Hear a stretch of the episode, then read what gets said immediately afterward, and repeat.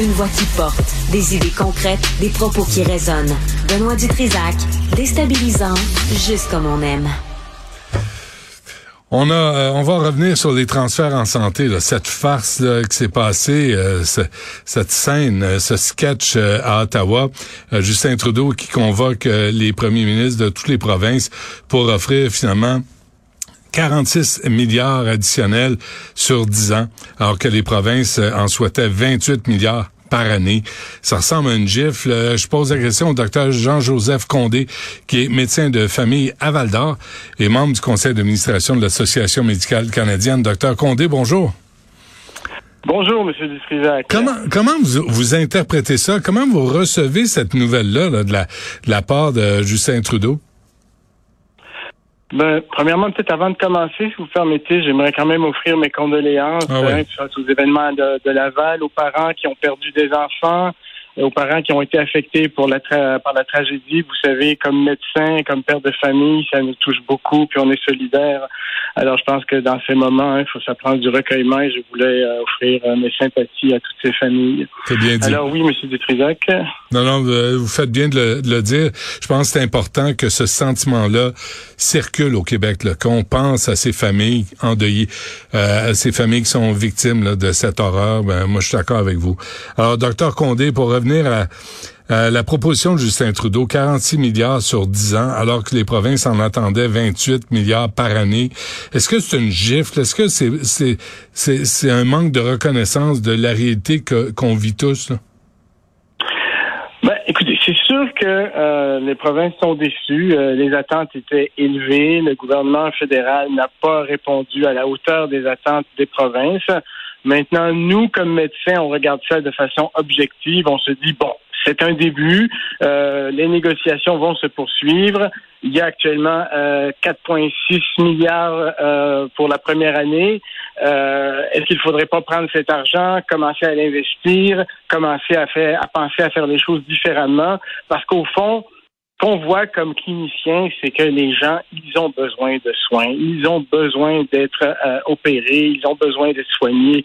Alors, euh, oui, on peut continuer à se, les négociations peuvent continuer entre le provincial et le fédéral, mais il faut euh, qu'on améliore les services à la population. Mais 4,6 milliards divisé par 10 plus les territoires, honnêtement, avec euh, ce que je lis, là, docteur Condé, là, en, Colombie-Britannique, dans les maritimes, il y a des problèmes dans les urgences, il y a des, des résidents, des citoyens qui cherchent des médecins de famille. C'est comme ne pas reconnaître l'urgence de la situation. Donc, écoutez, je, comme je vous dis, c'est un début. Euh, maintenant, vous savez, il n'y a pas seulement l'argent qui va aider le problème. Il hein. faut qu'on pense, et je pense que c'est ce que disait le, le ministre Dubé, il faut penser à faire les choses différemment. Donc, est-ce qu'on peut commencer à augmenter l'accès aux médecins de famille? Est-ce qu'on peut penser vraiment à les créer, ces équipes multidisciplinaires? Euh, si on avait plus d'infirmières, plus d'IPS, de physio, de psychologues dans nos cliniques, on pourrait donner plus de services? Si on développait des soins virtuels, euh, on pourrait, la technologie, on pourrait probablement euh, faire plus de consultations. Euh, on, a, beaucoup parlé dernièrement du fardeau administratif qu'il faut réduire euh, pour les médecins. Donc, ce sont toutes des petites choses qui peuvent se faire, changer la façon de faire et qui ne demandent pas beaucoup d'investissement. Donc, oui, il y a une partie qui demande de gros investissements en santé, mais aussi on peut changer la façon de faire euh, certaines choses de façon à améliorer la performance du réseau. Mais là, vous, vous, vous êtes de l'association euh, canadienne, euh, euh, médicale canadienne, docteur Condé. Et ce que je lis dans les journaux canadiens anglais, c'est que c'est grave ce qui se passe dans les urgences, que ce soit en Colombie-Britannique, que ce soit en Nouvelle-Écosse, euh, on peut pas. Il me semble que c'est pas le temps de jouer à ça. Je comprends, vous voulez pas euh, antagoniser le gouvernement. Là. Je comprends, vous faites partie de l'association, mais il me semble que vous devriez être en colère, pour ne pas dire en tabarnak, sur la façon qu'on ne reconnaît pas l'urgence du problème. Donc, juste pour préciser, l'Association médicale canadienne est différente euh, du gouvernement. On n'a pas, on est une association de médecins. mais vous savez, comme on n'est pas des politiciens, nous sommes des médecins, nous sommes des cliniciens. Notre but, nous, ce qu'on voit, là, c'est des patients qui ont besoin de soins. Oui, vous avez raison, il y a 5 millions au Québec, on parle de 800 000 patients sans médecin de famille, mhm. et dans tout le Canada, c'est 5 millions de patients qui n'ont pas de médecin de famille. Donc oui, il faut changer les choses, oui, il faut que ça bouge. Maintenant, on peut passer notre temps à se, à se chicaner fédéral-provincial, mais le monde qui ont besoin, c'est des services, c'est de se faire opérer. Ils ont besoin de voir des docteurs, de voir des infirmières, des IPS, des studios. Alors, c'est pour ça qu'on dit que oui, l'argent, c'est important. Oui, il faut continuer à négocier avec le fédéral pour avoir plus de financement. Mais en attendant, ça prend du concret, ça prend des soins à la population faut que la population ait accès aux services. Faut faut, faut que le monde arrête d'attendre euh, des 20 heures, 24 heures dans les urgences, rester deux jours dans un corridor d'hôpital. Non, mais, mais euh, ça, on le sait, là. Docteur Condé, on le sait, on sait tout ça. Vous nous le dites, là. vous nous décrivez ce qui se passe dans les urgences. Et on veut des soins à domicile pour laisser les gens à la maison puis les, les soigner. On le sait, on sait ce qu'il faut. On, vous savez quoi faire mais ça vous prend des ressources, ça vous prend de l'argent. Et Justin Trudeau est assis sur son sur l'argent. Il y en a pour McKenzie. Il y en a. Il vous savez, pour 2021-2022, le gouvernement fédéral a dépensé 11,8 milliards en consultants. 11,8 milliards. J'ai vérifié les chiffres, docteur Condé. Sacramouille, c'est de l'argent, ça. Tout à fait. Et c'est pour ça qu'on a, on, je pense qu'on est bien défendu avec euh, M. Legault, M. Girard, M. Dubé vont être capables de négocier avec euh, M. Duclos et Trudeau pour augmenter le financement. Mais nous, ce qu'on n'arrête pas de dire, bon, écoutez, il y a 4,6 milliards sur la sur la sur la table. Euh, il y a des patients qui ont besoin de soins. Alors, c'est un début. Puis je pense que M. Dubé le disait hier aussi. Euh, on, on, on, applique le plan Dubé. On commence à modifier les choses. On commence à faire changer les choses parce mhm. que que le monde a besoin. Le monde a besoin de soins. Ça peut plus attendre. Hmm. les discussions, les négociations peuvent continuer, puis il faut qu'elles continuent avec le fédéral. Mais en attendant, il faut qu'on commence à donner plus de services à la population. Mais quand on entend, sans, avant la rencontre, là, on entendait dans le Globe and Mail 100 milliards sur 10 ans, et déjà les gens disaient, oui, c'est bien, mais c'est pas assez. Et là, on arrive avec 46 milliards sur 10 ans. C'est, vous pouvez pas ne pas être déçu. Vous êtes pas déçu de la réaction un peu euh, ordinaire du premier ministre Legault?